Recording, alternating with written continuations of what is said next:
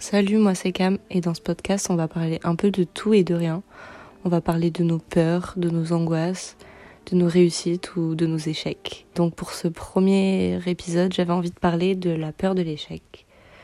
J'ai une peur immense de l'échec. Je pense que c'est assez relié au fait de mon enfance. Quand j'étais petite, euh, j'étais jamais assez pour ma mère. Enfin, je sentais que j'étais jamais assez pour ma, pour ma mère parce qu'elle attendait beaucoup de moi. Euh, j'ai commencé ma primaire avec euh, de pas très bons résultats quand même. Euh, J'aimais pas trop l'école à ce moment-là. Je pense que c'était relié au fait que j'avais pas beaucoup d'amis, que j'étais souvent dans mon coin aussi. Et bizarrement, quand je suis rentrée au collège, j'avais d'excellents résultats. Mais quand je vous dis d'excellents résultats, c'est genre des 16, des 17, des 18. Vraiment, euh, je sais pas pourquoi, j'ai eu ce déclic. Et en sixième, tout a changé et j'avais de meilleures notes. Je saurais pas vous dire pourquoi, mais euh, mais du coup, ça me rendait assez fière, mais pas fière dans le sens où j'étais fière de moi. Ça me rendait fière dans le sens où du coup, je savais que mes parents allaient être contents parce que je leur amenais des bonnes notes. Euh, parfois, c'était pas assez. Je me souviens que ma mère me disait une phrase Ah ouais, t'as eu 16, mais t'aurais pu avoir mieux, quoi. Et ça, c'était horrible. En fait, elle me rappelait que j'étais ben, juste pas assez, encore une fois, que même si j'avais eu de bons résultats, je devais toujours me surpasser et, faire plus. Donc euh, ça, je trouve que ça blesse un enfant. Ça blesse un enfant de, de voir son parent ne pas le soutenir à fond et, et ne pas lui donner ne pas lui donner son, son approbation en fait. J'aurais adoré que ma mère me dise qu'elle est fière de moi, que que je suis trop intelligente, que je enfin des affirmations positives en fait. J'ai l'impression que j'ai jamais eu ça dans mon enfance. Euh... Bref, revenons-en à, notre collège. Donc au collège, en sixième, euh, j'avais de bons résultats. Et euh, je pense que la pression m'a vite rattrapée. Et euh, les résultats ont commencé à dégringoler. Euh. En cinquième, ça allait toujours. Et en quatrième, vraiment, ça a commencé vraiment à dégringoler. Et je pense que je commençais à angoisser. J'avais peur parce que ben, pour la première fois, j'avais des mauvais résultats. Donc j'avais peur que ma mère me dise encore une fois que j'étais pas assez. Parce que c'est sûr, quand j'avais des 16, elle me disait que j'aurais pu avoir mieux. Mais alors là, si je lui ramenais des 12, des 13, elle allait dire quoi? Donc c'était un cercle vicieux en fait. J'angoissais au, au vu des contrôles. Je m'angoissais tellement que, que je perdais mes moyens devant ma feuille et que j'arrivais pas à j'arrivais pas à ressortir toutes mes connaissances. Donc euh, j'ai envie de dire que j'ai un peu lâché l'école. J'ai un peu lâché parce que je me suis dit ça sert à rien. Euh, de toute façon, dès que je me retrouve devant un contrôle, même si j'ai révisé, euh, j'arrive pas à ressortir. Donc, euh, ça sert à quoi de réviser en fait? Ça sert à quoi d'écouter? Donc, je me suis un peu renfermée sur moi-même, euh, ce qui est pas la meilleure des choses.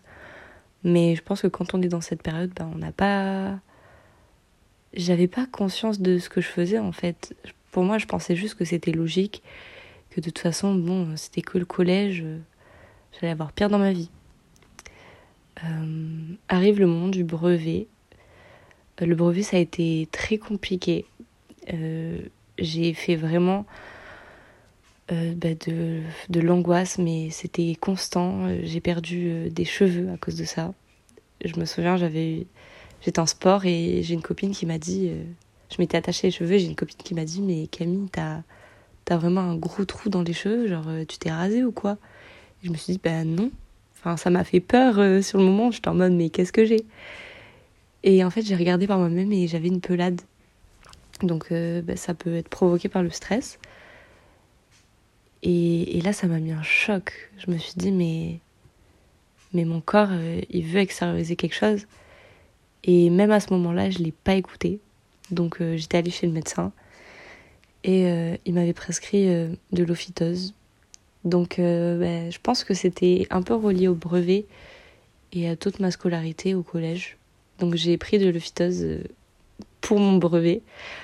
Ça peut paraître bête pour, euh, pour les gens parce que c'est que le brevet en soi. Enfin, J'étais au collège, j'avais pas vraiment de raison d'angoisser. C'était assez particulier de, de, fin, de si jeune de, de stresser autant pour, pour quelque chose de si banal finalement. Je pense que mon angoisse pour les examens, elle a démarré ici.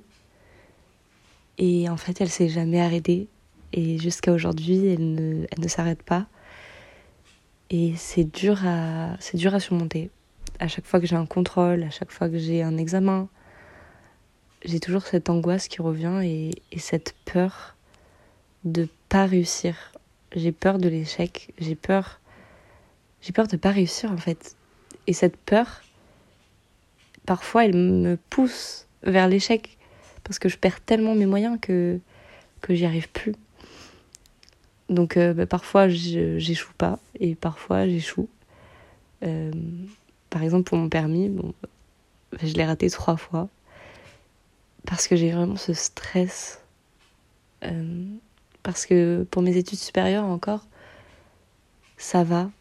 Je sais que je stresse beaucoup avant mes contrôles, mais il n'y a pas vraiment mes parents derrière. Je suis en études ils n'ont pas mes notes. Si j'ai des mauvaises notes en soi, je suis pas obligée de leur dire. Mais pour le permis, je suis obligée de leur annoncer que j'ai pas le permis. Donc euh, je pense que depuis petite, je me mets beaucoup la pression euh, suite à cette peur de l'échec. Et c'est dur à surmonter, vraiment. Je j'essaye de relativiser, de me dire que en fait, c'est juste mon enfant intérieur qui est pas guéri. Et j'ai l'impression de j'ai l'impression de la décevoir en fait à chaque fois que que j'échoue. Je me dis purée mais Cam imagine toi enfant elle doit être si triste d'avoir échoué. Alors que moi j'aimerais juste lui dire mais c'est pas grave tu sais que échouer c'est pas si grave que ça. Tu peux recommencer tu peux réessayer. En fait l'échec c'est pas c'est pas représentatif de toi c'est pas représentatif de ta personne et ça, j'aimerais lui expliquer parce que je pense qu'elle n'a pas compris. Et tant qu'elle l'a pas compris, moi, en tant que en tant qu'adulte, bah, je pourrais pas le comprendre. C'est compliqué de guérir son enfant intérieur. J'ai pas les remèdes, j'ai pas les solutions. J'essaye juste de vivre au jour le jour, de, je sais pas, d'essayer de moins stresser peut-être. Je sais même pas si j'y arrive. Et, voilà. Merci beaucoup pour avoir écouté mon premier épisode de Behind the Cam. Et je vous retrouve très vite pour mon prochain épisode. Bye